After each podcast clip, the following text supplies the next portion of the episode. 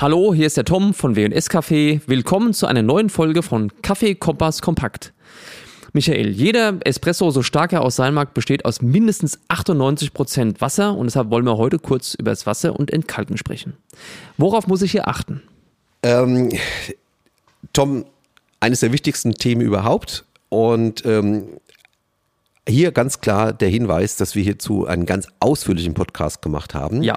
Ich möchte jetzt bloß ein paar Punkte abarbeiten, damit man sich daran erinnert. Ja. Äh, Erster Punkt, äh, jede Kaffeemaschine muss entkalkt werden. Ob ich mit dem Filter fahre oder nicht. Äh, Ein Siebträger, äh, der ein Zweikreis-Siebträger, der einen Dampfboiler hat, auf jeden Fall, weil was passiert im Dampf, es löst sich komplett, auch wenn es nur wenig ist, das komplette Kalk aus und setzt sich irgendwo ab. Ja.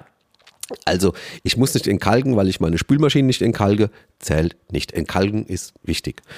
Ähm, das nächste ist, wir haben einen, wir haben normalerweise äh, zwei große Werte in Deutschland, wie Wasser angegeben wird. Ähm, das eine ist die Gesamtherde und das andere ist die Carbonatherde. Und wir versuchen, ähm, unser Wasser in Carbonatherde 5 bis 8 zu bringen. Das ist also vom Geschmack noch sehr gut. Wir brauchen die Mineralien, damit wir auch Aromen transportieren können. Ja. Wir brauchen auch eine gewisse Anzahl an Mineralien, dass das Wasser eben, eben noch pH-neutral ist. Ein, ein zu weiches Wasser wird tendenziell ein bisschen sauer.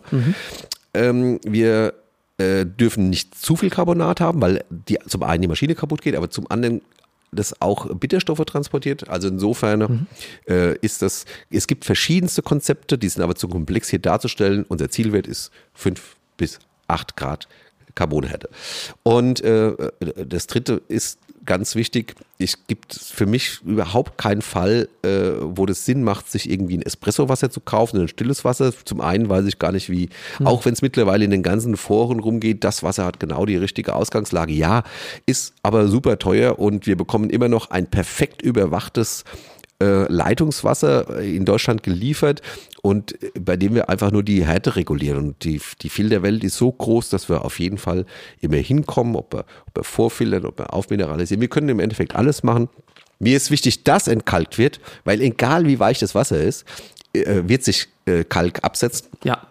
äh, gerade bei großen äh, Dampfkesseln. Und zum anderen ist es auch ein Prozess, der die äh, Maschine mal so richtig durchspült. Und insofern ist nicht entkalken, auch wenn man es bei der Spülmaschine nicht machen muss, keine Alternative.